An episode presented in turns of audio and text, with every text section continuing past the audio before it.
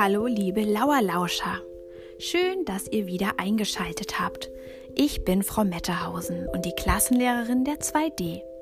Wie immer klären wir als erstes, welches Datum wir heute haben.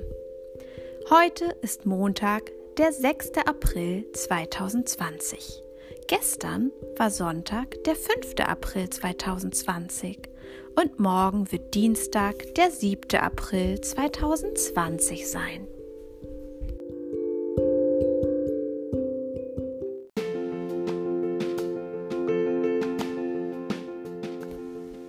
Am Freitag hat Frau von Hinte den Beruf der Geräuschemacherin ausprobiert und euch nach einem Geräusch gefragt.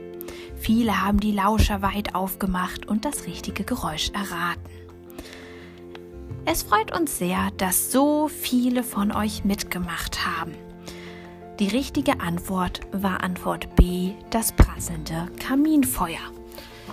Dies wussten ganz viele Kinder, zum Beispiel Matteo aus der 1c, Sophie aus der 4d, Leandros aus der 4d, Frederik aus der 3c, Klaas aus der 2d, Cleo aus der 4b, Enja aus der 1c, Greta aus der 3c, Klaas aus der 4b, Hanna aus der 1c, Charlotte aus der 4b, Johann aus der 4a, Joao aus der 2b, Jonas aus der 1b, Hilda aus der 3b, Timo aus der 3d, Tilda aus der 3b, Tielle aus der 4b und Marie aus der 3c.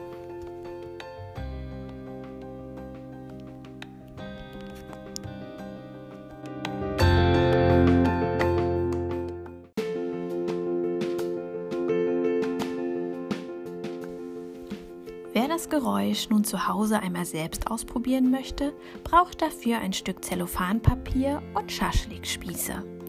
Vielleicht hört es sich bei dir ja auch so an wie ein Kaminfeuer. Nun kommen wir auch schon zum heutigen Thema.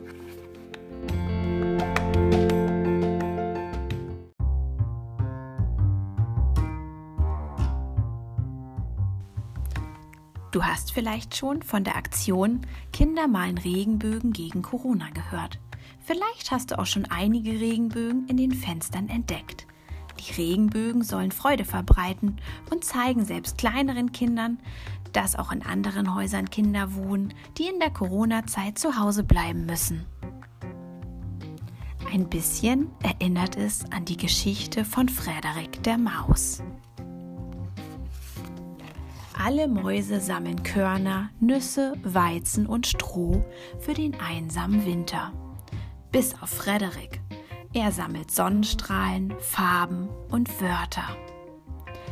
Wie Frau Lutzek schon erzählt hat, sammeln die Erwachsenen gerade vor allem Klopapier, Nudeln und Hefe. Du kannst nun wie die kleine clevere Maus Frederik sein und auch mit einem Regenbogen in deinem Fenster viel Freude verbreiten.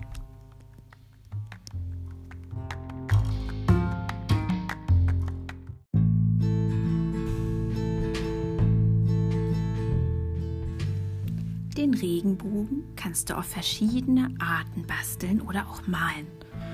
Einfach geht es mit Buntstiften oder Wachsmalern auf einem weißen Blatt Papier.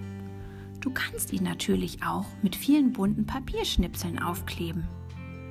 Aber Moment, wie war denn das gleich? Welche Farben hatten ein Regenbogen und in welcher Reihenfolge sind diese Farben angeordnet?